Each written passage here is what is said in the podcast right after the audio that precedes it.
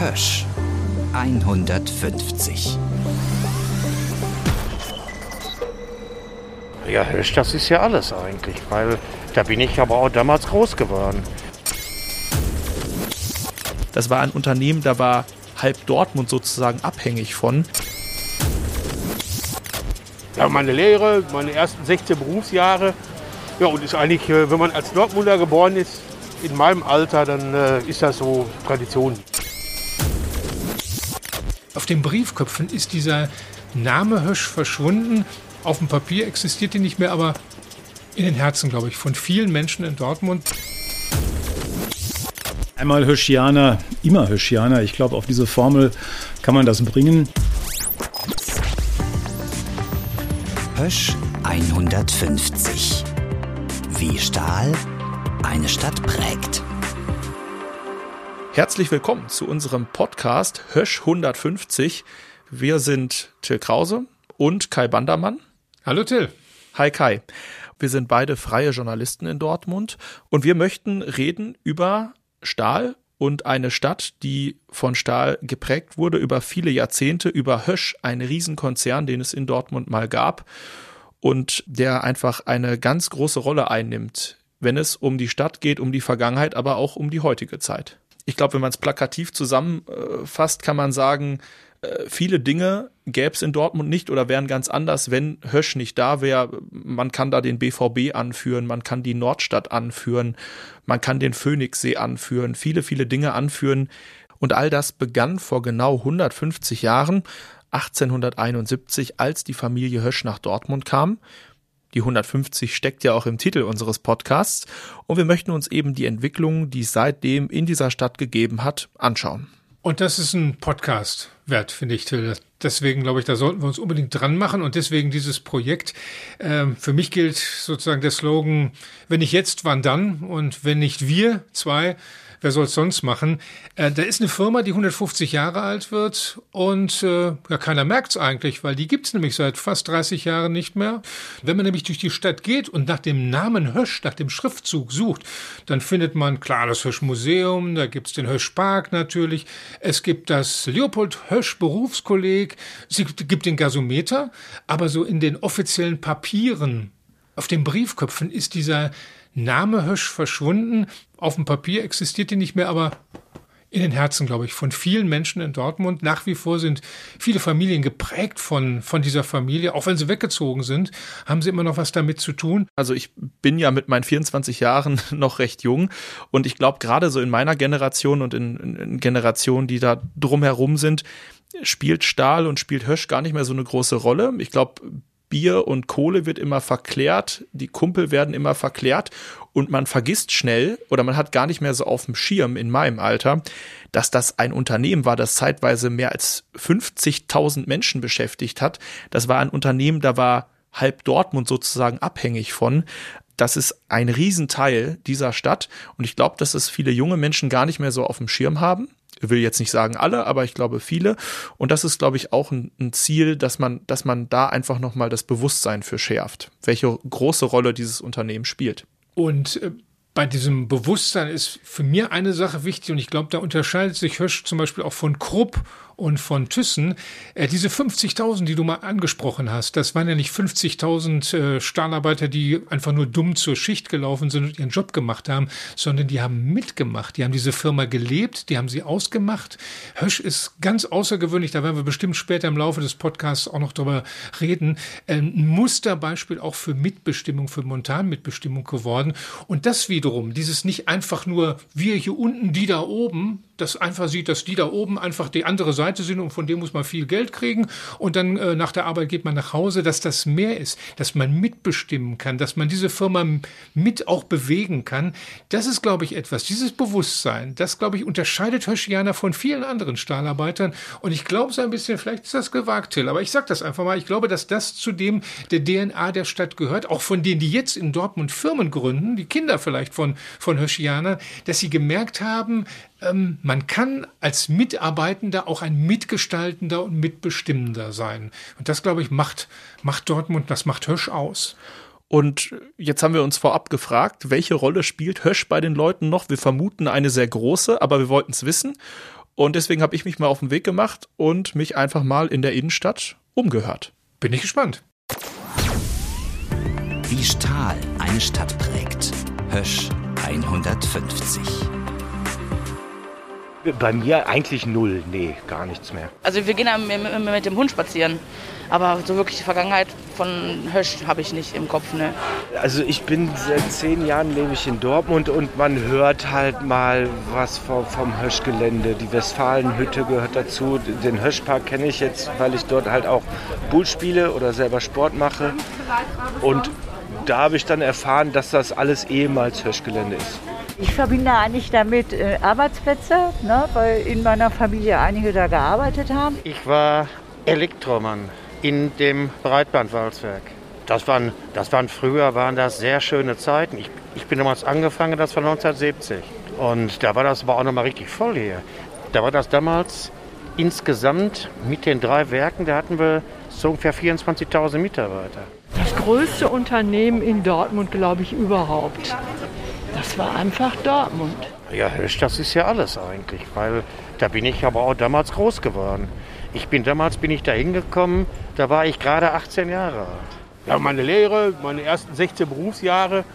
Ja, und ist eigentlich, äh, wenn man als Dortmunder geboren ist, in meinem Alter, dann äh, ist das so Tradition, würde ich sagen. Und heute? Ja, heute gibt es das ja gar nicht mehr. Heute sind da riesen Industriebrachen oder irgendwelche neuen Industrien. Also ist schon so traurig. Naja, Hösch, das ist ja fast, fast ja weg.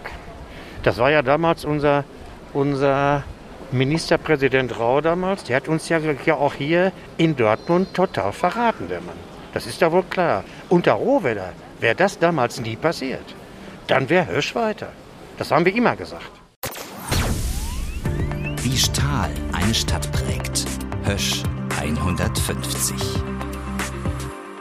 Ja, es liegt ja in der Natur der Sache. Ne? Das sind nicht die einzigen, die Höschwurzeln haben oder aus einer Höschfamilie kommen. Mir geht's genauso. Bei mir war es fast der Klassiker. Mein Vater, kurz nach dem Krieg mit 14, als Dreherlehrling, muss man sagen, zur Hütte geschickt worden. Er hatte, glaube ich, gar nicht viel Möglichkeit. Er war der Älteste, der wurde zur Hütte geschickt. Und äh, ja, ich bin zwar nicht am Borsigplatz geboren, wie es in dieser wunderbaren Zeile in der BVB-Hymne heißt, aber ich kann zumindest behaupten, dass mein erstes Kinderbett so vielleicht 150 Meter vom Borsigplatz entfernt war, nämlich in der Tiefe Straße, Hösch Wohnungsbau. Und so ging das auch weiter. Also ich muss sagen, ich bin durch und durch Höschianer Kind. Ich habe dann Fußball gespielt, war Viktoria Dern im Höschverein. Ich bin auf dem bestimmt ersten wirklichen echten Dortmunder Arbeitergymnasium gewesen, in Ewing im Haufen Heisenberg Gymnasium, umgeben von anderen Höschianer und auch Bergleute-Kindern. Und äh, das hat einfach geprägt. Wenn Kurzarbeit war, dann hat man das zu Hause gemerkt. Das war Thema in der Familie, auch wenn meine Eltern es von mir ferngehalten haben. Aber es ist genug von mir. Wie sieht es bei dir aus, Till? Zumindest was äh, die Verwandtschaft angeht, ähnlich. Also mein Opa war auch Höschianer, hat auch kurz nach dem Krieg mit 14 angefangen, allerdings beim Hörder Hüttenverein damals. Das äh, gehörte damals ja noch nicht zu Hösch 1950, hat da auch als Dreher seine Lehre gemacht und hat sich dann hochgearbeitet ins Büro. Ja, und war dann ab 66 sozusagen Höschianer, als dann der Hüttenverein übernommen wurde von Hösch. Ich persönlich habe natürlich klar den familiären Bezug, aber ansonsten wenig Anknüpfungspunkte. Äh, ich bin 96 geboren, da war es mit Hösch fast zu Ende. Also die letzte Schmelze war 2001, da war ich fünf. Ähm, insofern, ja, persönlich nur die Berührungspunkte, die so jeder Dortmunder, glaube ich, aktuell hat, dass man es mal irgendwo mitkriegt, äh, irgendwo was aus der Vergangenheit sieht oder aufnimmt und das, was ich von meinem Opa so weiß. Aber du, Kai, du warst ja auch schon damals, als es Hösch noch gab, als Journalist tätig und hast da auch viel über dieses Unternehmen schon berichtet.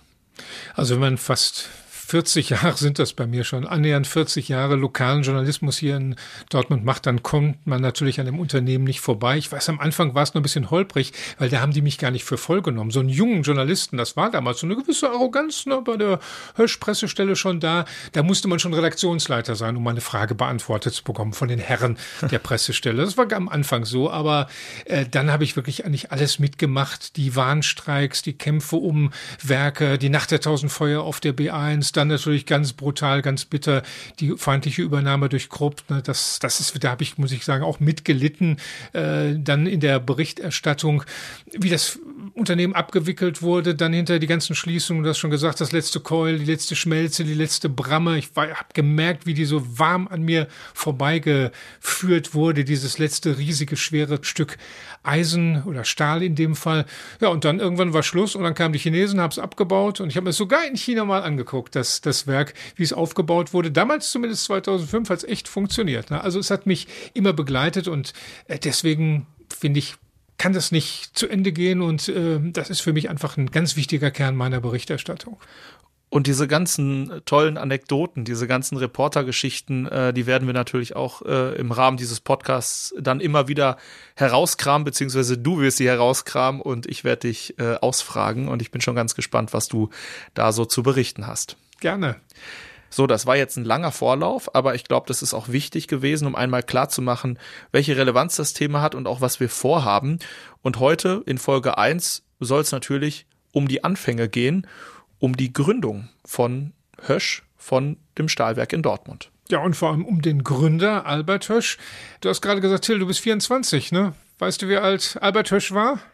Ja, wir haben natürlich vorher gesprochen. Du ahnst es, ne? Natürlich. Der war auch unglaubliche, zarte 24 und war damit beauftragt, ja, ein, ein, ein Werk zu bauen. Er hat es mitgegründet, aber er war damit beauftragt, es zu bauen. 1871. Ähm, hast du eigentlich so Vorstellung, wie die Welt war, in der Albert Hirsch lebte, 1871? Wie mag es da am Rhein und an der Ruhr und äh, in Dortmund ausgesehen haben? Was weißt du noch so aus dem Geschichtsunterricht?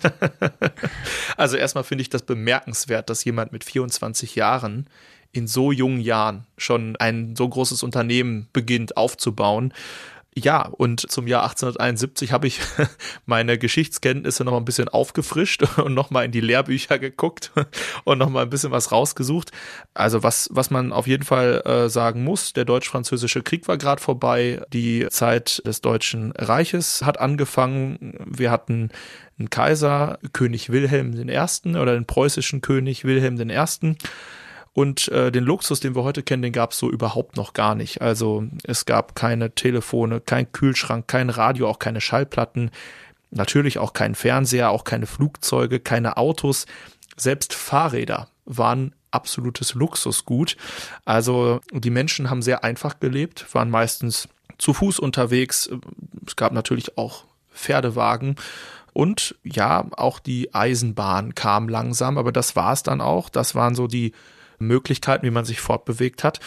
Und ansonsten kann man sagen, setzte halt gerade eine Entwicklung ein, die das Leben der Menschen revolutioniert hat. Und das ist eben die Industrialisierung. Ähm, die erlebt da gerade die Hochphase in der Zeit, wo auch die Höschs nach Dortmund kommen. Das heißt, überall entstehen Zechen, überall entstehen Stahlwerke, andere Unternehmen. Das Eisenbahnnetz wird ausgebaut. Das heißt, die Stadt wächst und die Industrie wächst. Und eine lustige Anekdote ist, dass das auch die Geburtsstunde des Dortmunder Stößchens war. Ich weiß nicht, Kai, weißt du, was ein Stößchen ja, ist? Ja, klar, das kleine, kleine Glas, das unscheinbare Hau weg. Ne? Genau. Wenig Schaum, viel Bier. Und wirklich nur so ein Schluck drin, dass man es schnell wegziehen kann, sozusagen. Und Hintergrund ist, es gab einen Wirt, der sein Etablissement, seine Kneipe direkt an einem Bahnübergang hatte. Und weil damals so viel Güter- und Warenverkehr da war und die Schranke ständig unten war, warteten die Menschen an dieser Schranke andauernd. Und um die Wartezeit zu überbrücken. Der Zug war wahrscheinlich auch ziemlich langsam. Genau. Lang und langsam. Lang und langsam. Und da wartete man mehrere Minuten und um die Wartezeit zu überbrücken, gab es dann bei dem Wirt ein Dortmunder Stößchen, also ein kleines Bier. Innovatives Dortmunder Startup. Ne? Genau. Dienstleister. Und dieses Bier hat sich dann ganz schnell in der ganzen Stadt äh, verteilt. Also was heißt das Bier, sondern die, die Abfüllart, sage ich jetzt mal, also dieses kleine Gläschen.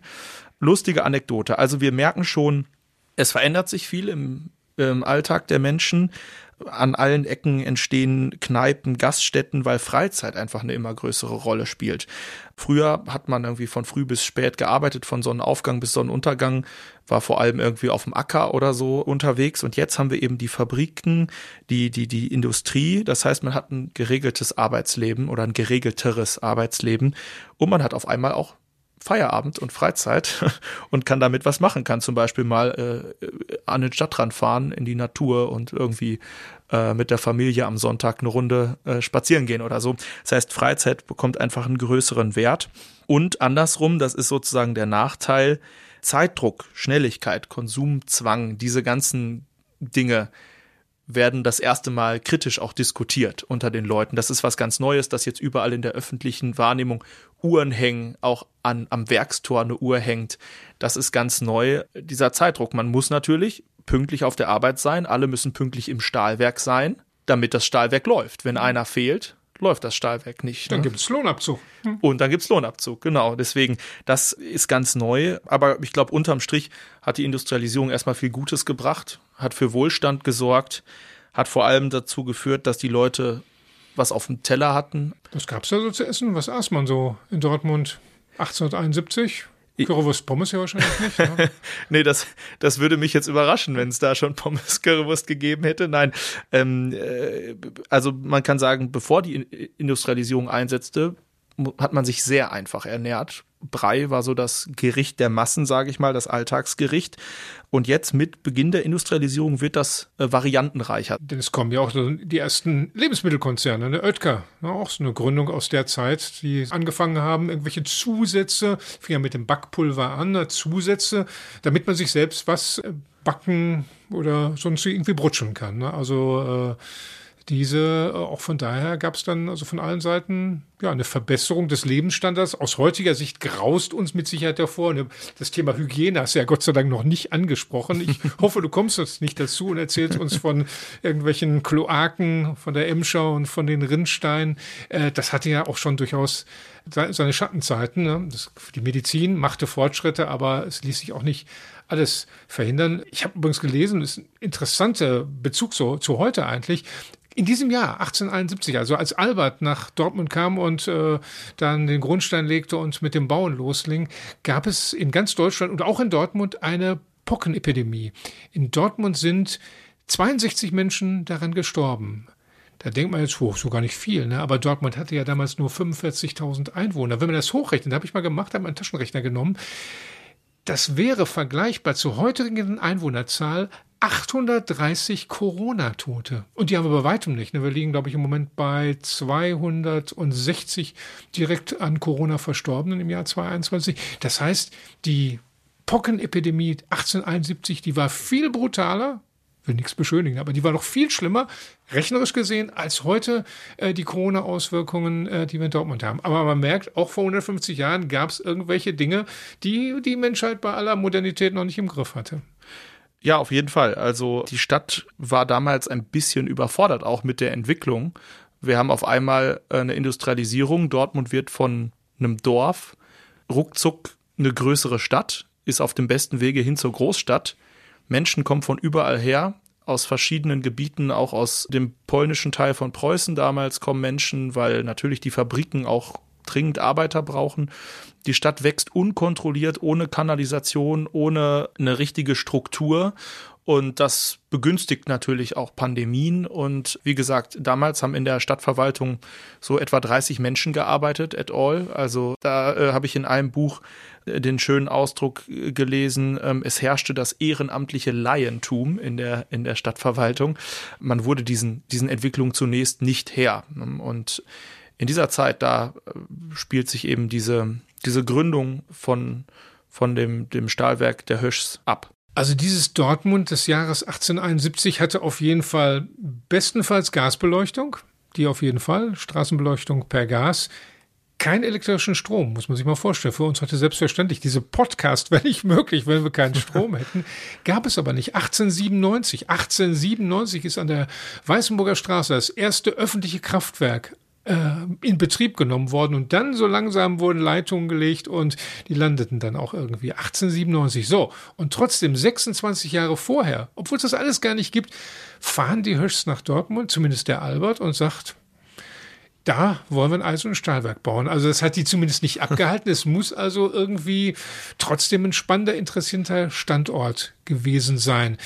Und wenn man solche Sachen, Till, wenn man die wissen will, wie Dortmund als Wirtschaftsmetropole, die es im Entstehen war, funktioniert hat, getickt hat, da gibt es in Dortmund jemanden, der sich da ziemlich gut mit auskennt, nämlich das ist der Leiter des Westfälischen Wirtschaftsarchivs. Der Name sagt schon, dass die zurückblicken und all die Sachen bei sich haben und aufarbeiten. Das ist, ja, wenn man so will, ein Pool, ein, ein Ort, an dem ganz viel wirtschaftsgeschichtliche Erinnerung und Kompetenz versammelt ist. Und da ist ein Mann, mit dem man wirklich auch gut reden kann. Den habe ich besucht. Karl-Peter Ellerbrock. Wie Stahl eine Stadt prägt. Hösch 150. Karl-Peter Ellerbrock ist jemand, ich glaube, den kann man nachts anrufen, der hat sofort aus dem Stand heraus Antworten zum Thema Hirsch. Er gilt unter den Wirtschaftshistorikern als der profundeste Kenner dieses Unternehmens, weil er auch mal selbst Hirschianer war. Ist das schon richtig formuliert? War ist man irgendwann mal nicht mehr Hirschianer oder wie empfinden Sie das? Einmal Hirschianer, immer Hirschianer. Ich glaube, auf diese Formel kann man das bringen. Wobei ich persönlich ja nur acht Jahre bei der Firma Hösch erlebt habe, die aber so prägend für mich waren. Und äh, ich eigentlich auch, als ich das äh, Vorstellungsgespräch hatte seinerzeit, ich war im Stab von Herrn Dr. Rowe, der Abteilungsleiter im Konzernsekretariat, war ich wirklich zum ersten Mal am Borsigplatz, obwohl ich äh, 1957 in Dortmund geboren bin. Die Beschäftigung mit der Hösch-Geschichte allerdings äh, war so prägend, äh, dass ich äh, natürlich dieses, ja, wie soll ich sagen, Faszinosum an Industriegeschichte und auch, auch Personengeschichte dermaßen schon in mich aufgesogen habe und äh, diese Identifikationspotenziale der Höschgeschichte, die sind schon immens. In dieser Folge soll es ja um die Gründungsgeschichte gehen und insbesondere um Albert Hösch, einen der fünf Gründer. Und ich stelle mir es jetzt so vor, Herr Ellerbruck, der ist irgendwann im Jahr 1870, ja vielleicht das erste Mal in Dortmund am Bahnhof angekommen, hat sich in eine Kutsche gesetzt, sich Richtung Norden fahren lassen, vielleicht nicht auf dem direkten Weg in die Östermersch und ist vorbeigefahren an anderen Firmen. Da muss der sich doch gedacht haben, der Albert Hirsch, ich bin nicht der Erste. Schau mal an, andere Kollegen, andere Fabrikanten, Unternehmer, Kollegen insbesondere, haben sich schon hier für Dortmund entschieden. Was gab es da schon? Das Jahr 1871, also die in diesem Jahr sich zum 150. Mal jährende Gründung des Eisen- und Stahlwerks Hösch, ist für die Dortmunder Montangeschichte eher von untergeordneter Bedeutung, denn es fing alles viel früher an, 1841 mit der Hermannshütte von Piepenstock im Dortmunder Süden, damals noch nicht zu Dortmund gehörend in Hörde, begründet und in den 1850er äh, Jahren wurde das äh, Werk der späteren Dortmunder Union begründet. Ähnlich hat sich die Familie Hösch schon entwickelt in der Eifel. Die Anfänge liegen also in der Eifel und die Gründung in Dortmund war schlicht eine Standortverlagerung. Heute würde unsere Wirtschaftsförderung von Standortvorteilen reden, die eindeutig für Dortmund sprechen. Da wird dann die Universität genannt, die vielen Autobahnen und so weiter.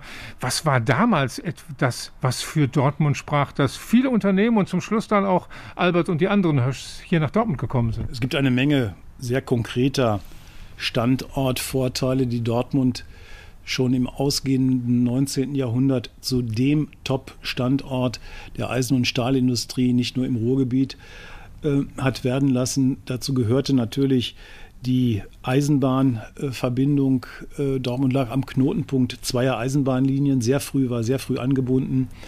Äh, zu Dortmund gehörte natürlich auch das Kohlevorkommen, das ist gar keine Frage. Anfangs glaubte man auch hier noch äh, genügend Erze vorzufinden, um in englischen Verhältnissen Kohle und Erz in einem Schacht zu fördern. Aber das Entscheidende sind ja dann doch die Unternehmer und die Mentalität der Unternehmer. Das waren Unternehmer, die nach Dortmund kamen, angereizt sozusagen auch von dem, dem goldrauschartigen Gründungsfieber. Wie Stahl eine Stadt prägt. Hösch 150. Ja, total spannend, was der Herr Ellerbrock da äh, zu erzählen hat. Und äh, wenn ich das richtig verstanden habe, dann war Familie Hösch eigentlich ziemlich spät dran, als sie 1871 nach Dortmund kam, oder? Ist genau so, stimmt. Ne? 30 Jahre vorher war, der, war jemand schon viel schneller, der hatte aber auch einen kürzeren Weg. Der kam nämlich aus Iserlohn, Hermann Dietrich Piepenstock. Der hat die Hermannshütte, ne, wo dein Opa seine Lehre gemacht hat, äh, hat die gegründet. Das war 1841, also 30 Jahre vor unseren Höschs. Und der war auch nicht der einzige. Äh, Im Westen dann, im heutigen Dorstfeld, wenn man so will, wurde ebenfalls ein äh, Stahlwerk gegründet, äh, ein Eisen- und Stahlwerk. Äh, das war 1854. Das heißt also, da war schon was. Und da haben wir jetzt die vielleicht die kleineren Hütten und die kleinen weiterverarbeitenden und zuliefernden Betriebe, die haben wir gar nicht genannt. Und dann, wenn wir ein bisschen über die Stadtgrenze hinausgehen, die Henrichshütte, die berühmte Henrichshütte, heute ein Industriedenkmal, das sind ja alles Orte, die waren, und da hast du völlig recht, die waren alle eigentlich vor Hösch schon da. Und es gibt da ja äh, in dem Fall auch ein ganz schönes Zitat, was dann oft äh, irgendwie in Büchern auftaucht aus der damaligen Zeit. Da wird immer gesprochen von einer fast amerikanischen Entwicklung in Dortmund. Ein Zeitzeuge von damals schätzt es so ein, dass ständig neue Fabriken und Wohnstraßen aus dem Boden wachsen. Also wir müssen uns vorstellen, in Dortmund ist sozusagen ein neues Unternehmen nach dem anderen äh, aus dem Boden geschossen. Und äh, der Punkt, der ganz entscheidend, glaube ich, für diese Entwicklung war und ist, ist vor allem die Eisenbahn. Das haben wir ja im Interview gerade auch schon gehört, dass wir sozusagen hier in Dortmund gleich zwei Strecken hatten, die durch die Stadt verlaufen sind. Ähm, dass wir also sozusagen ein sehr zentraler Verkehrsknotenpunkt auf einmal waren. Man muss sich nochmal zurückversetzen an das ähm, erinnern, was ich vorhin erwähnt habe. Es gab keine Autos, Lkw und so weiter. Die Eisenbahn war das zentrale Transportgefährt, um, um seine Waren zu verkaufen, eigentlich im Grunde, oder eines zumindest, oder auch um Rohstoffe zur Fabrik zu bekommen. Und davon gab es gleich zwei Verbindungen in Dortmund und deshalb sind vermutlich viele nach Dortmund gekommen. So ist es. Und als die Höschs hier hingekommen waren, haben sie gesehen, dass andere schon da waren. Da mussten sie sich erstmal beim Flecken überhaupt suchen. Wo war noch was frei? Wo konnte man noch bauen? Und äh, da haben sie sich eben dann für das Österholz entschieden, weil das eben ein reines Weideland war. Das war nicht äh, irgendwie mit, mit Getreideanbau bedeckt, sondern das war Weideland, das konnten die Bauern oder diejenigen, die es besaß, leicht abgeben. Das fiel denen relativ leicht. Und in diesem Bereich war eben, waren noch ein paar Grundstücke frei. Und genau deswegen sind sie da hingegangen, äh, wo wir sie, wo wir sie heute noch sehen, wo wir heute noch wissen, dass da eben die Westfalenhütte äh, anfing. Und schon wenig später entwickelt sich da ein ganzer Stadtteil. Das wollen wir heute noch nicht besprechen. Das wird noch in weiteren Folgen Thema sein. Aber ich glaube, was man schon mal verraten kann, die Einwohnerzahl ist auch mit Hösch und den anderen ganzen Unternehmen in Dortmund explodiert. Wir haben es auch schon ein bisschen angerissen. Also ähm, 1849 haben noch rund 10.000 Menschen in Dortmund gewohnt und 1876, also wenige Jahre nach der Hösch-Gründung, waren es dann schon 58.000 Menschen. Also eine Versechsfachung in wenigen Jahren. Und so geht die Entwicklung weiter. Und das hat mit Sicherheit auch mit Hösch zu tun. Absolut. Jetzt würde ich aber mal vorschlagen, dass wir mal jetzt ein einziges Mal noch mal richtig zurückgehen, denn jeder fragt sich natürlich, wer sind nun mal diese Höschs? Denn eins im Gegensatz zu uns zweien sind das keine Dortmunder gewesen, das sind keine Ruris, sondern die haben ihre Wurzeln ganz woanders. Die haben, ja, wie das der Herr Labrock ja auch gesagt hat, eine Standortverlagerung gemacht. Und ich habe auch mal nachgeschaut, natürlich mit Hilfe auch ein bisschen des Höschmuseums und vom, vom Westfälischen Wirtschaftsarchiv. Die Familie, diese Höschs, die gehen zurück bis ins 15., aber auf jeden Fall 16. Jahrhundert und eben nicht hier bei uns in Dortmund oder in dem Großraum, sondern die kommen eigentlich eher so aus dem belgischen Teil, so knapp hinter der heutigen deutsch-belgischen Grenze, so ungefähr dieses Grenzgebiet. Da ungefähr muss man die ansiedeln. Und der erste, den man, glaube ich, in den Büchern findet, ist ein Lennart Hösch. Und die, so man, wie man das so liest, waren die eigentlich immer ganz gut betucht. Ne? Die haben irgendwas an, immer was an den Füße gehabt und haben mindestens Ländereien gehabt und irgendwann war es dann wohl auch mal so, dass einer gut geheiratet hat und dadurch kam dieses Industriell, dieses Fertigende ins Spiel. Da war eine Frau, die aus einer Familie kam, wo eben auch eine, eine Hütte war oder zumindest äh, Menschen, die ein, ein Faible dafür hatten, die sagten, man muss irgendwie in Zukunft Dinge produzieren, herstellen, umformen aus Eisen, insbesondere Eisen könnte der zu der, der Werkstoff der Zukunft sein. Und da haben die Hösch sich dann peu à peu aufgebaut und haben das ein bisschen erweitert. Und es gibt ganz viele, da muss man jetzt sagen, da kommt man fast ein bisschen durcheinander, ganz viele Eberhards bei den Hösch. Äh, mindestens drei. Ne? ist der, ja auch ein schöner Name. Ne? Genau, ist ein schöner Name und deswegen heißt die Eberhardstraße ja auch Eberhardstraße. Da, da gibt es einen Eberhard, der hat das sozusagen angefangen. Das ist so der, der Gründer zumindest des industriellen Teils der Sippe. Er hat einen Sohn, logischerweise, der auch Ebert heißt. Und das ist, wenn man es so in der Rückschau sich betrachtet, vielleicht einer der spannendsten. Also dieser mittlere Eberhard nenne ich ihn mal vielleicht. Der hat auch wirklich das Unternehmergehen, das muss der im Blut gehabt haben. Denn äh, die Geschichte, die ich von ihm gehört habe, die ist so, so unglaublich. Aber muss man sagen, so tickte das Ganze. Das Ganze spielt, ich nehme schon mal was vorweg, in England, weil wir leben ja heute in dem Glauben, dass wir in Deutschland die Taktgeber, die innovativste Nation sind und alle kopieren uns nur äh, ne, Made in Germany. Ja, Made in Germany war aber im späten 18. Jahrhundert noch nicht so die Nummer eins. Da war Made in England absolut die Nummer eins. England war das Mutterland der Industrialisierung, die Dampfmaschine, die ganzen Textilindustrien, äh, alles hat in England seine Ursprünge gehabt. Und deswegen wundert es nicht, dass auch so eine, einer von diesen Eberhards, Eberhard der Mittlere, sein Glück oder sich mal aufgemacht hat nach England. Und die Geschichte, Till, ich glaube, die sollten wir uns mal anhören. Ich finde die faszinierend. Das ist einfach, ja, lebendige Wirtschaftshistorie. Lass uns reinhören, gern.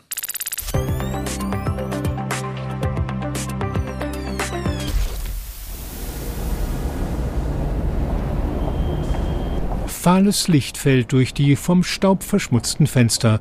Der Geruch von erkaltetem Eisen liegt in der Luft. In der Ferne sind vereinzelt die Stimmen von Männern zu hören, die lachen und prahlen.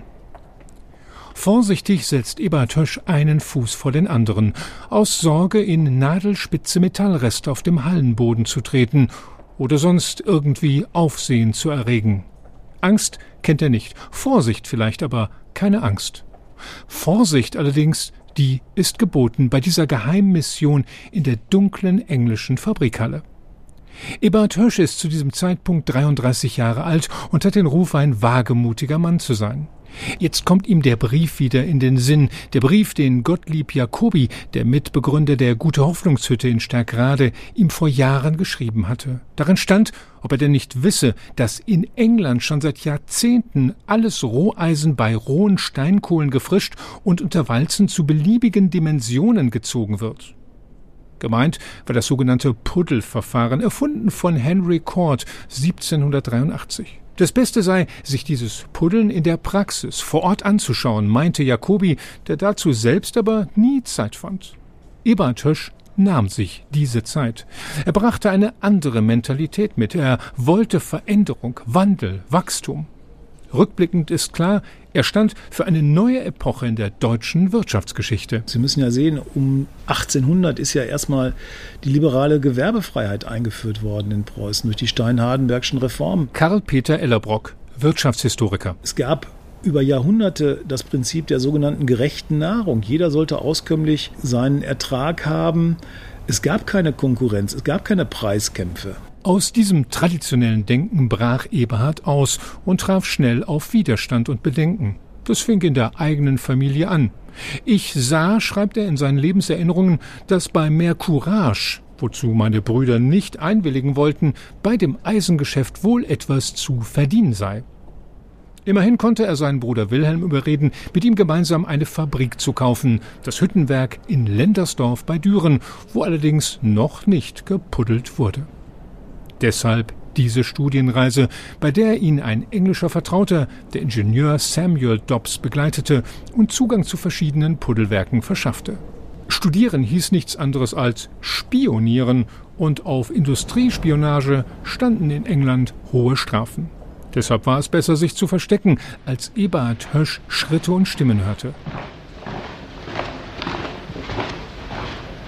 Er wählte einen kalten Puddelofen, Stundenlang hockte er dort drin. Eine Gelegenheit, sich aus dem Staub zu machen, ergab sich nicht. Dann, Eberhard blieb das Herz fast stehen, wurde genau dieser Ofen für den nächsten Produktionsvorgang von den Arbeitern angefeuert. Eine im wahren Wortsinne brenzlige Situation. In allerletzter Sekunde konnte sich Eberhard retten, floh Richtung Küste und erreichte an Bord einer französischen Fregatte das rettende europäische Ufer. Nicht ohne vorher mit Samuel Dobbs und anderen englischen Facharbeitern zu verabreden, dass sie nach Deutschland kommen, um auf der Lendersdorfer Hütte einen englischen Puddelofen und ein neues Walzwerk zu bauen. Das passierte 1824, ein Meilenstein der Wirtschaftsgeschichte an Rhein und Ruhr. Man hatte viel größere Pläne noch im Kopf und das war den auf Genügsamkeit, Auskömmlichkeit ausgerichteten traditionellen Unternehmern sehr suspekt, aber die behördliche Behandlung dieser unternehmerischen Pläne war eher zurückhaltend. Eberhard Hösch starb 1852. Er hinterließ ein florierendes Werk in Düren und mit Viktor und Eberhard Junior zwei der fünf späteren Gründer in Dortmund. Vor allem aber hinterließ er ein Bild, das man von nun an von Hösch in der Öffentlichkeit hatte. Extrem innovativ in vielerlei Hinsicht. Man hat mit einer neuen Mentalität Unternehmenspolitik gemacht. Eine Mentalität, die auch vor lebensgefährlichen Abenteuern nicht zurückschreckte.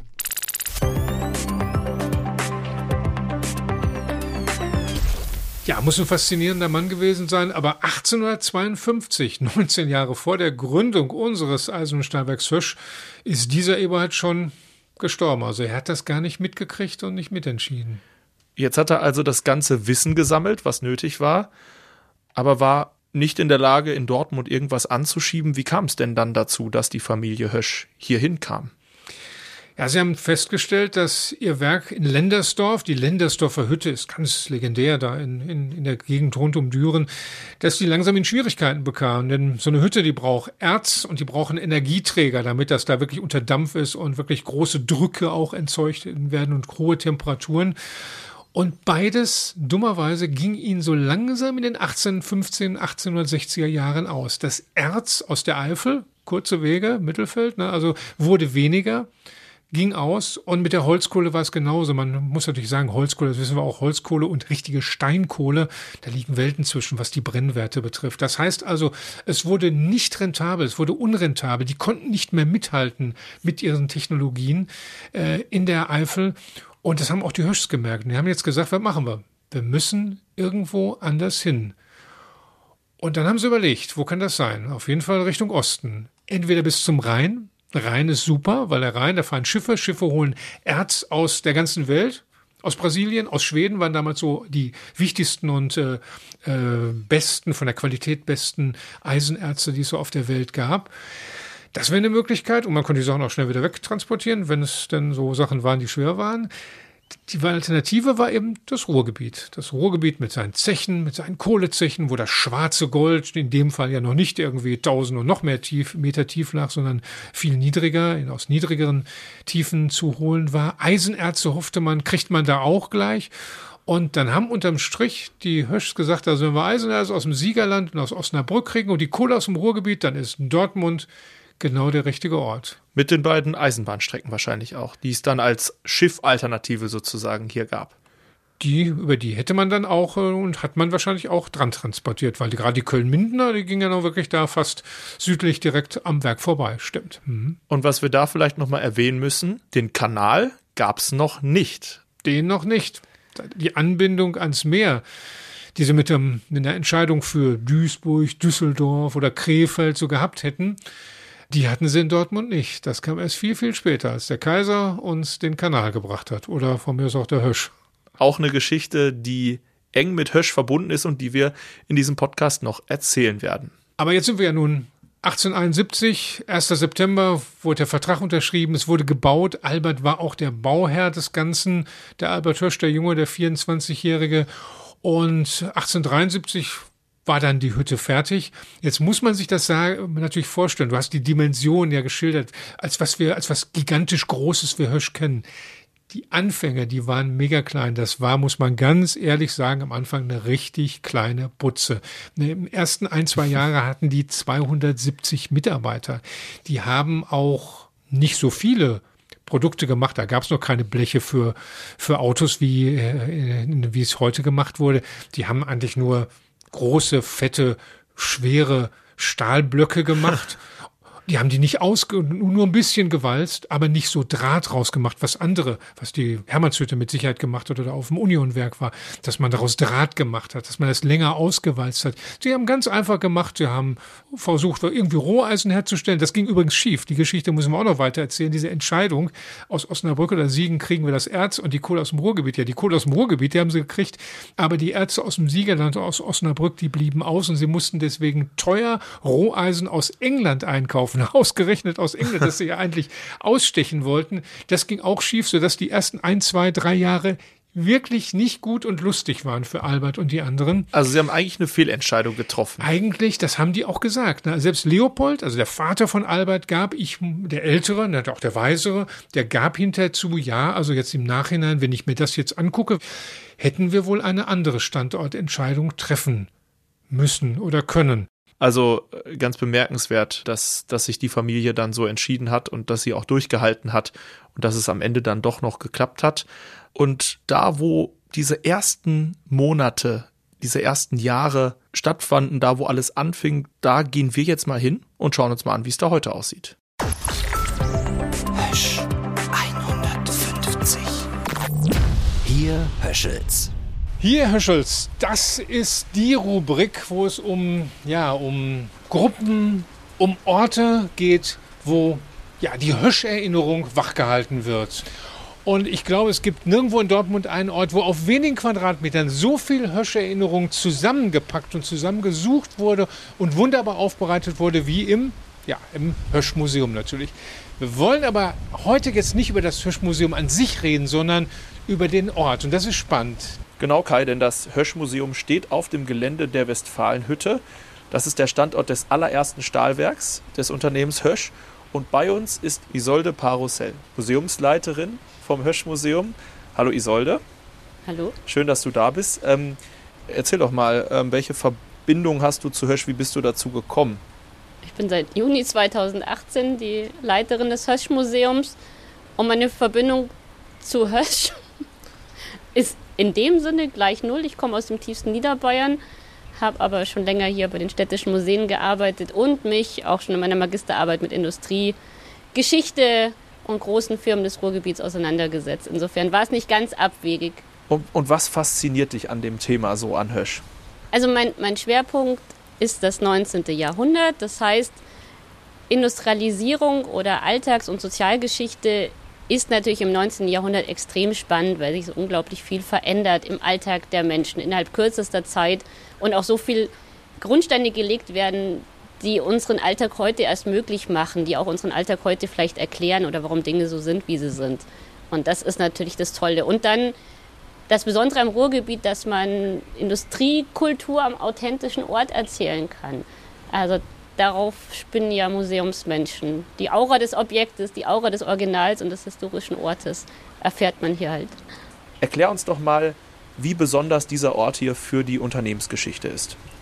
Wir stehen tatsächlich an einem unglaublich historischen Ort. Wir stehen hinter dem Hösch-Museum, also dort, wo man sonst eigentlich gar nicht hinkommt, seit 1871 nicht hinkommt, auf der verbotenen Stadt, in der verbotenen Stadt und schauen ins Nichts. Was daran liegt, dass die letzte Halle, die hier still stand, seit Jahrzehnten letztes Jahr abgerissen wurde, um dem neuen Höschviertel Platz zu machen. Und so stelle ich mir vor, dass Albert Hösch 1871 auch da stand, auf saure Wiesen geschaut hat, ein paar Schornsteine am Horizont erkannt und gewusst hat, hier wird sein Eisen- und Stahlwerk erbaut werden und erfolgreich sein.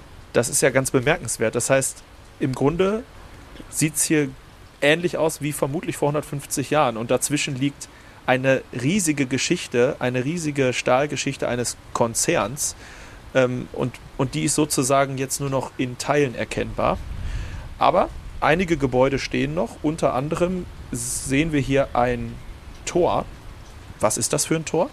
Das ist ein Teil des ehemaligen Portierhaus 1, also das, der Ort des Hösch-Museums und tatsächlich der historische Zugang der Belegschaft zur Westfalenhütte. In der Verlängerung Richtung Süden, Richtung Borsigplatz, kommen wir auf die Stahlwerkstraße, denn die Stahlwerkstraße führte seit 1872 auf das Stahlwerk zu. Seit 1872 hieß sie auch so und betrat nicht durch dieses Tor, aber durch einen Vorgängerbau das Werksgelände. Also wir gucken auf dieses Tor, ist jetzt ein anderes, aber damals gab es an der Stelle auch schon ein Eingangstor, das Eingangstor zum Werksgelände. Erzähl uns doch mal kurz, Wie sah das da morgens aus bei Schichtbeginn? Also was ist da passiert an dem Tor? Da kamen die Massen an Arbeitern und 1873 waren es natürlich nur Männer, die hier aufs Werksgelände kamen, aus den angrenzenden Straßen, aus vielleicht schon den ersten Werkswohnungen der Firma Hösch.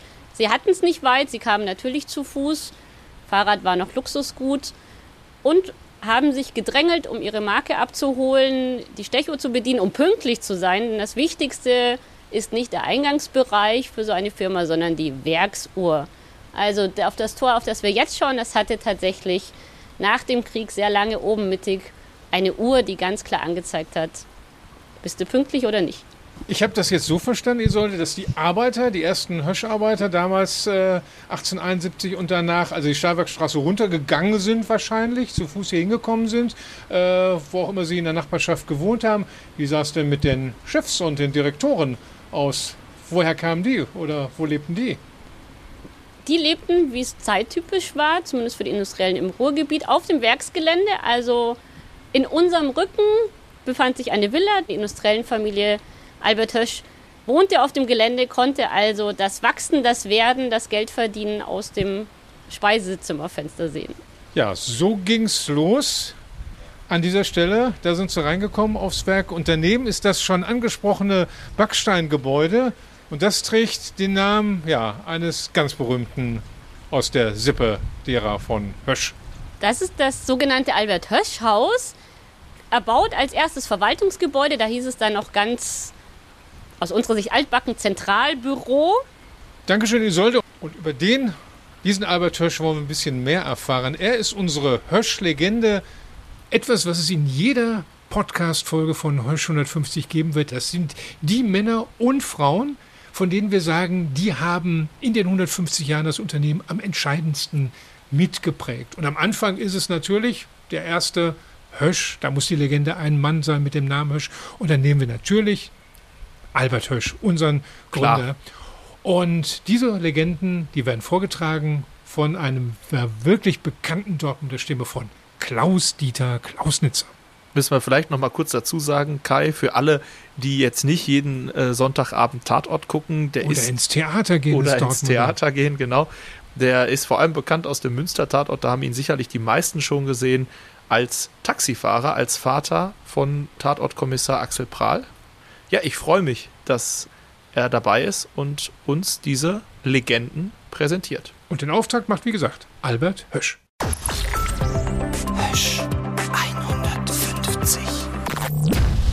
Legende. Er musste als letzter unterschreiben. Schließlich war er der Jüngste im Dürener Gründerquintett. Das nahm er hin. Denn für Albert Hösch war wichtiger, was unter Punkt 4 des Vertrages vom 1. September 1871 geschrieben stand, dass ihm die Oberleitung der Dortmunder Anlage übertragen wurde, dass alle geschäftlichen Korrespondenzen an ihn, Albert, zu richten seien und dass er dafür ein jährliches Gehalt von 5000 Talern gezahlt bekommt. Wenige Monate zuvor war er zum ersten Mal über die verschneiten Wiesen des Österholz nördlich von Dortmund gegangen und hatte das Weideland vermessen lassen, auf dem er das Eisen- und Stahlwerk bauen wollte. Das war für ihn die Chance, aus dem Schatten seines Vaters, des Firmenpatriarchen Leopold Hösch, herauszutreten. Er war bestens vorbereitet für diese große Aufgabe. Nach dem Studium in Berlin und Zürich folgten Lehrjahre im englischen Mutterland der Industrialisierung. In Sheffield lernte er das Hüttenwesen von der Pike auf. So motiviert Albert auch war, die Bauarbeiten verzögerten sich unerwartet. Das Österholz war zwar sehr eben, aber auch ausgesprochen sumpfig. Die Fundamente für den 200 Zentner Schmiedehammer sackten ein. Noch dramatischer war, dass auch die Konjunktur in Europa allmählich in die Knie ging.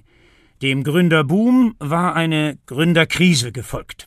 Die Preise sanken immer weiter, weil billiger ausländischer Stahl den deutschen Markt überschwemmte. Im Herbst 1873 war das Werk fertig. Albert konnte seinen Verwandten mitteilen, die Produktion läuft, aber mit Verlusten.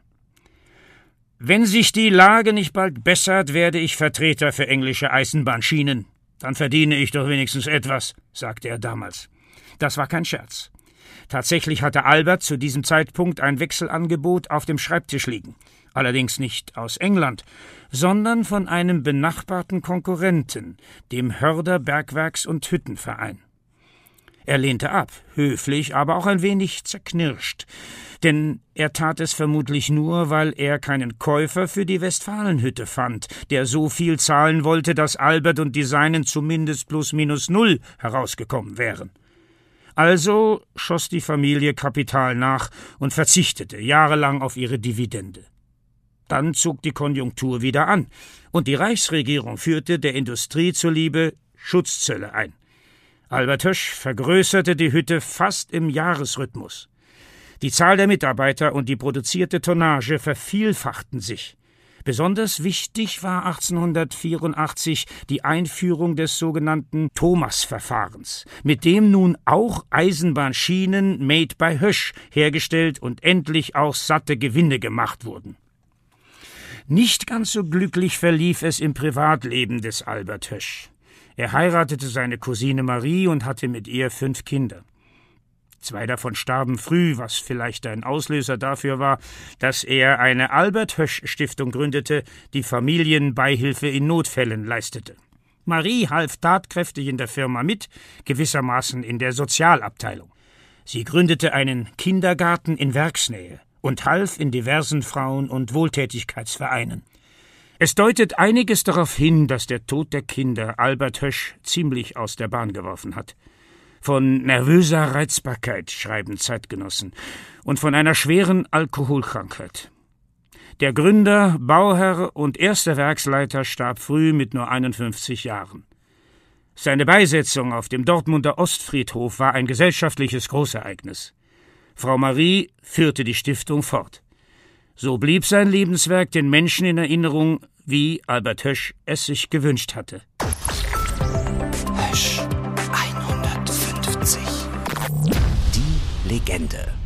Ja, das ist schon krass, kann man sagen. Also mit 24 das Unternehmen gegründet, durch die Krisenjahre geführt, äh, alles wahrscheinlich reingesteckt, was er so hatte und dann äh, so ein Ende, äh, schon mit 51 gestorben hm, macht mich schon ein bisschen nachdenklich. Also klar, die Medizin war damals noch nicht so weit, aber die Familie war wohlhabend und äh, ist ja doch dann schon ein sehr tragisches Ende.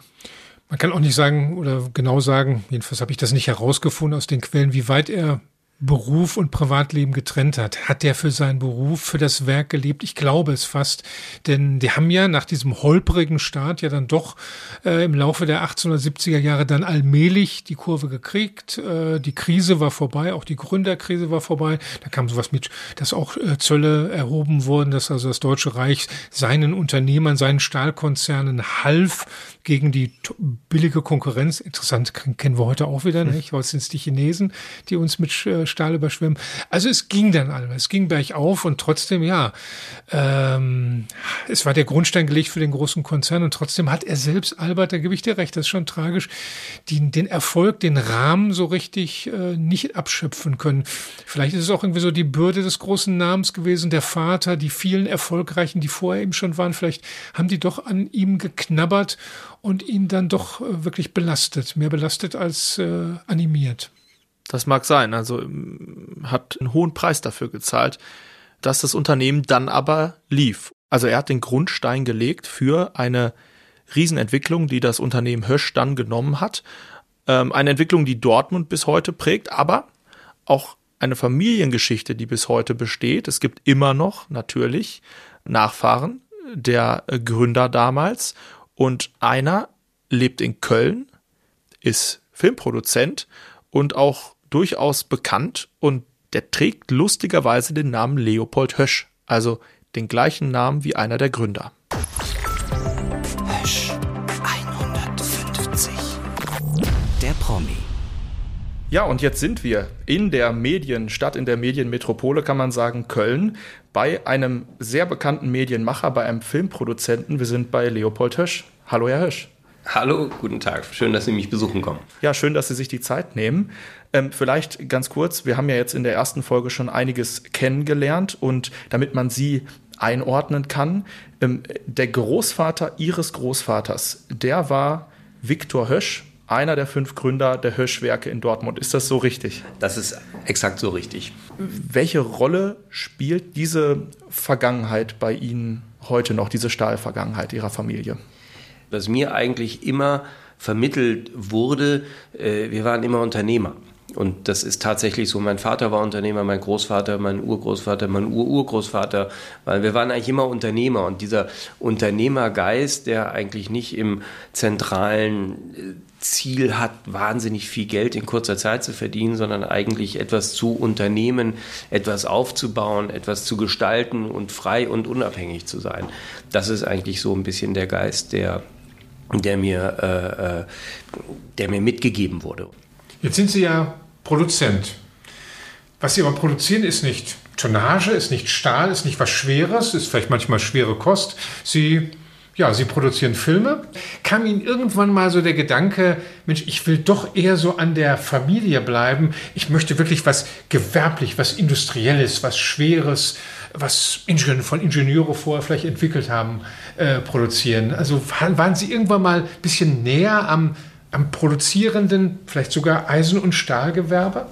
Als ich Abitur machte, war es völlig klar, dass ich meine erste Station, also dass ich Volkswirtschaft oder Betriebswirtschaft studiere und meine erste Station Praktikum äh, beim Hösch-Konzern ist und dann äh, also in Dortmund und dann wieder und dann wieder und dann wieder und am Ende meines Studiums ich dann eine Konzernkarriere doch zumindest mal eng in Betracht ziehen sollte, nachdem ich das ganze Unternehmen einmal kennengelernt habe. Das ist, das ist ja total spannend. Vielleicht bleiben wir bei dem Punkt erstmal. Also wir wollen nachher auch noch erfahren, wie ist es dann dazu gekommen, dass Sie zum Film gekommen sind. Aber wenn wir gerade bei der Hösch-Zeit sind, erinnern Sie sich noch an den, an den ersten Tag bei Hösch, als Sie das erste Mal da waren in Dortmund, wie das war? Ja, das war herrlich. Ich bekam also ein Zimmer äh, in irgendeinem Stadtteil, ich weiß nicht mehr, wie der heißt, äh, bei einer Familie Güldenpfennig. Das war so entsetzlich. Irgendwo, im, nirgendwo bei Frau Güldenpfennig. Äh, im schlecht gelüfteten Zimmer. Ach, es war, aber, aber, und dann das war sozusagen mein erstes Wohnerlebnis. Und ähm, dann kam ich in den Konzern. Das war sozusagen mein erster Arbeitstag. Was war das für eine Abteilung? Erinnern Sie sich noch? Ja, ich glaube, ich habe angefangen äh, im Rechnungswesen bei der Rote Erde. Hm. Äh, dann war ich äh, in, der in der Schrottverwertung. Hm, und dann war ich in der Buchhaltung in der Stahl AG. Und äh, erinnern Sie noch, sich noch, wie man mit Ihnen umging? Also waren Sie sozusagen einer der Höschs, den muss man jetzt ähm, sozusagen nett behandeln. Wissen Sie das noch, wie das war damals? Ja, wahrscheinlich schon, aber der Dortmunder ist Dortmunder. Der kann ja irgendwie nicht, nicht langfristig sozusagen sich super verstellen. Der ist direkt, der sagt, was er denkt. Super direkt, herzlich, freundlich, groß. Ich habe mich da wahnsinnig wohlgefühlt im Unternehmen. Und viele Dinge, die ich da gelernt habe, das ist wirklich so dieser ganz stupide, alltägliche Büroalltag. Gerade wenn man als junger Mensch das lernt. Irgendwo ist das in einem angereichert und abgespeichert und es gibt immer welche Dinge wieder.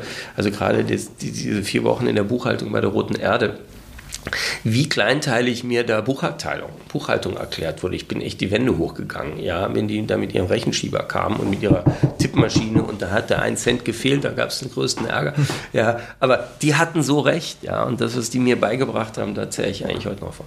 Vielleicht noch mal ganz kurz die zeitliche Einordnung. Es kam dann ja 91, 92 zur feindlichen Übernahme und ähm, dann äh, auch zum, zum Ende vom Namen Hösch in, in dem Sinne. Ähm, Wann waren Sie, wann waren Sie da? In welchem Kontext spielte das so zeitlich? Also, also ich war 88 da. Ich habe quasi im Juni, im Sommer Abitur gemacht und bin dann direkt nach dem Abitur zu, nach Dortmund und habe dann sozusagen im Oktober in Köln angefangen zu studieren. Und mit diesen Erfahrungen und im VWL-Studium haben Sie sich aber trotzdem nicht für eine Industrie, jedenfalls nicht für eine äh, Schwerindustriekarriere entschieden, sondern Sie sind zum Film gegangen. Das interessiert uns, glaube ich, beide. Wie, äh, wie macht, wie, äh, was, was muss da passieren, dass man sich für diese doch ja schon entscheidende Wegänderung entscheidet. Ich wollte immer Schauspieler werden, vom ersten Tag an eigentlich. So, dann haben meine Eltern gesagt, das ist toll, das kannst du total gerne machen. Du machst erst BWL, dann fängst du an zu arbeiten und wenn du dann merkst, dass, dann kannst du gerne so. Und das war so mehr oder weniger der unausgesprochene Deal.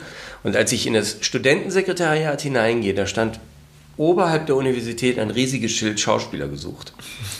Und da habe ich gedacht, das ist, das ist der Hinweis. Das ist jetzt, ich bin, das ist meine Berufung. Damit ging es los. habe ich mich kurz immatrikuliert und bin dann sofort zu dem Casting gegangen und habe gesagt, ich hätte gerne die Hauptrolle.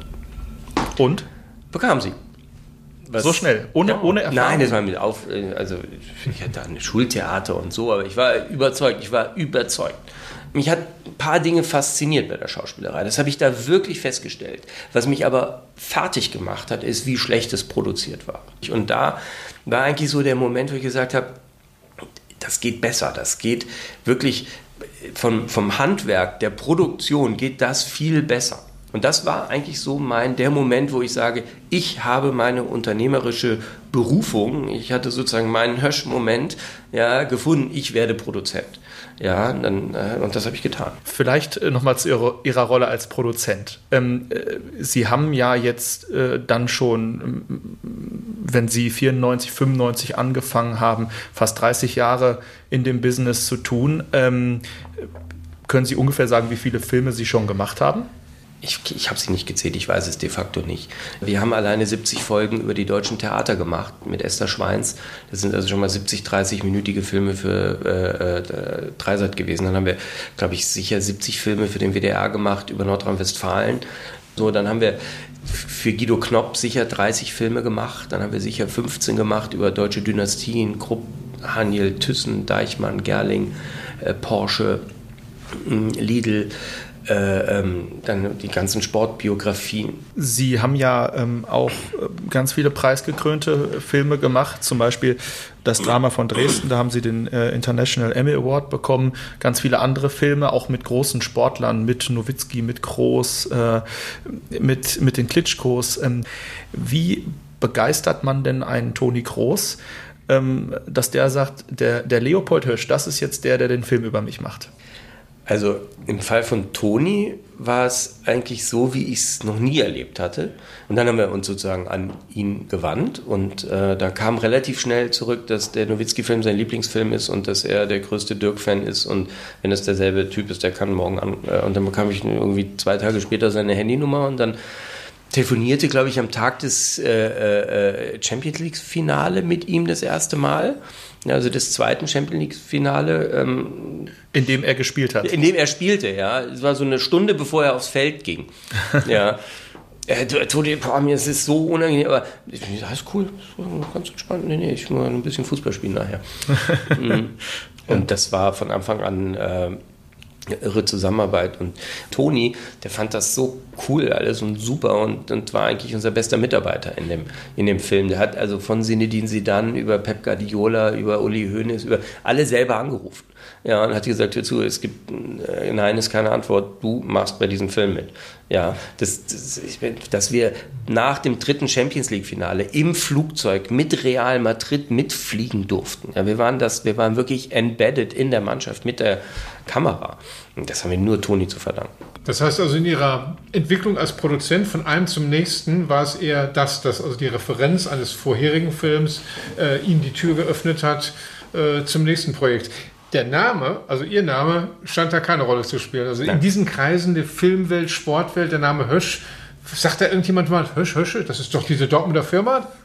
Die es da mal gab? Eigentlich so hier im, im Rhein. Ich meine, klar, als wir den großen Film über die Steinkohle gemacht haben, da, da hm. spielte hm. das eine Rolle und bei den Industriedynastien auch natürlich äh, ähm, spielte das eine gewisse Rolle. Sie haben viele Filme gemacht, unter anderem den über, über den Bergbau.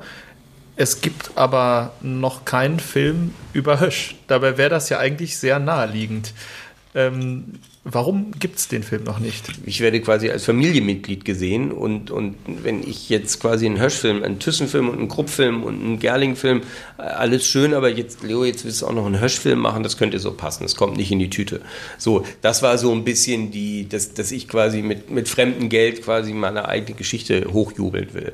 Und, und auch der Hinweis darauf, dass ich für mich Karl Hösch quasi der das wichtigste Familienmitglied eigentlich ist, weil er die Seele Dortmunds widerspiegelt und diese Figur, die der Dortmunder sich aus ihrer Vorstellung geschaffen hat, eigentlich eine Riesenrolle in dem Film hätte, mit dem bin ich wirklich nicht verwandt.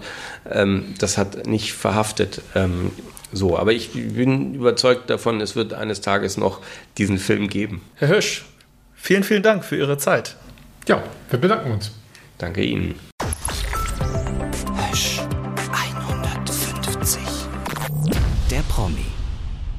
Mensch, das ist echt ein spannender Mann. Da merkt man, dass die wirklich das Unternehmergehen offensichtlich in ihrer DNA haben, die Höschs. Ne? Auf jeden Fall. Und ich wusste gar nicht, die Filme, also die kannte ich alle, viele davon, äh, aber dass er dahinter steckt, echt überraschend für mich.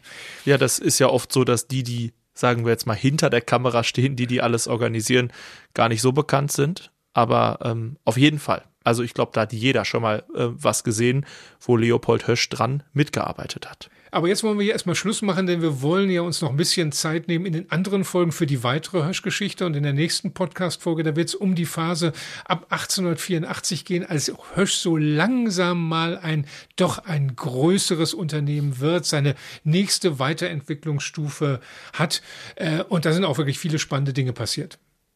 Genau, und äh, da können wir uns alle schon drauf freuen. Und bevor wir für heute Schluss machen, möchten wir uns noch bedanken. Ganz herzlich bei Isolde Parussell, die Museumsleiterin des Hösch-Museums, die wir auch gerade gehört haben, die uns inhaltlich unterstützt bei diesem Podcast und darauf achtet, dass das hier auch alles stimmt, was wir erzählen. Und Florian Papp, das ist ein Kollege von äh, Isolde, der auch Recherchearbeiten für uns übernommen hat. Äh, vielen Dank euch beiden. Dazu bedanken wir uns für die Unterstützung dieses Podcastes beim Westfälischen Industrieclub hier aus Dortmund. Und damit bis zur nächsten Folge. Genau. Bis bald. Wie Stahl eine Stadt prägt. Hösch 150. Ein Podcast von und mit Kai Bandermann und Till Krause.